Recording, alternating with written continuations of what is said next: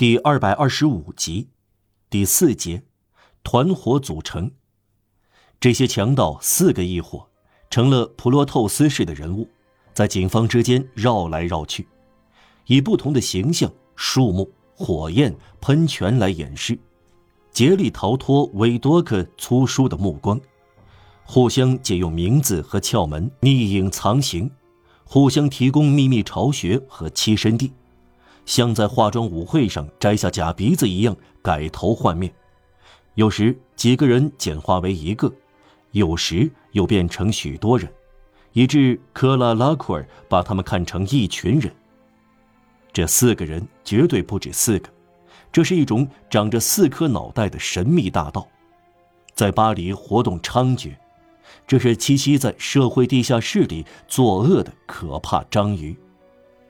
八倍、格勒梅、克拉克苏和蒙帕斯活动纵横交错，形成了地下网，一般在塞纳省埋伏行凶。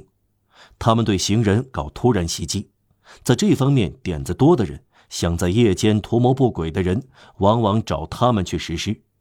他们向这四个坏蛋提供设想。这四个家伙付诸实行，他们按脚本行事，总是安排好派出一个合适的人谋财害命，再助他一臂之力，这样有利可图。一件罪案需要帮手，他们就提供帮凶。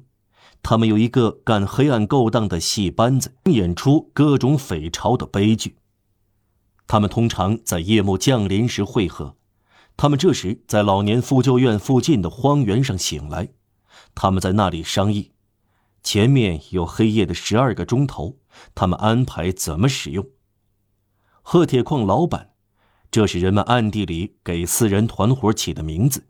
在不断消亡的古老怪诞的民间语言中，褐铁矿老板意为早上，正如狗与狼之间意为黄昏一样。褐铁矿老板这个称谓可能来自他们的事儿结束的时辰，清晨是幽灵消失和强盗离去的时刻。这四个人以这个名字闻名。重罪法庭庭长到监狱去看拉塞奈尔，盘问一件拉塞奈尔否认的罪案：是谁干的？庭长问。拉塞奈尔的回答对法官来说迷惑不解，但警方却明白。也许是贺铁矿老板。有时从人物表能猜想出一个剧，从强盗名单几乎能估计出一个匪帮。下面这些名字由特别诉状保留下来，贺铁矿老板的主要同伙的名称与此呼应。彭晓，外号青春哥，又叫比格尔纳伊。布吕荣，从前有过一个布吕荣家族。有机会，我们还要提到布拉特吕埃尔已经露过面的养鹿工，寡妇，菲尼斯泰，荷马奥古黑人，星期三黄昏，电报，外号卖花女，自负汉，刑满释放的苦役犯，刹车杠，外号多邦先生，南广场，菩萨格里夫，短上衣，克吕伊的尼埃。外号比扎洛，吃花边儿，朝天角，半文钱，外号二十亿等等，我们就列举这些，并不是罪大恶极的。这些名字有形象，不仅指人，还指一类人。每一个名字都与文明之下一个怪菌的变种相对应。这些人不肯露出他们的真面目，不是街上来往的行人。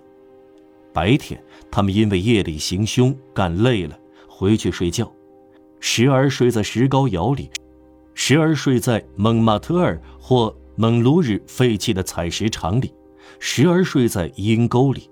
他们全身浮玉。这些人结果如何？他们始终存在，他们存在过。赫拉斯评论说：“吹笛子卖艺的班子，卖药的。”乞丐演滑稽的，只要社会不变，他们也就不变。在他们地窟的幽暗深处，他们永远从社会的渗水中再生。这些幽灵返回时总是老样子，只不过他们不再用同样的名字，而是换了一层皮。成员被剔除了，但这一族还存在。他们有同样的能耐，从无赖到强盗，这一族保持纯洁。他们猜得出口袋里有钱包，他们嗅得出背心小口袋里有怀表。对他们来说，金银有气味。一些天真的有产者可以说模样值得一偷。这些人耐心地尾随在后，一个外国人或外省人经过，他们便像蜘蛛一样颤动起来。午夜，在空荡荡的大街上，可以遇到这些人，或者看到他们，会令人胆战心惊。他们不像人，而像雾气形成的活动形体，仿佛他们习惯同黑暗融为一体，区分不开。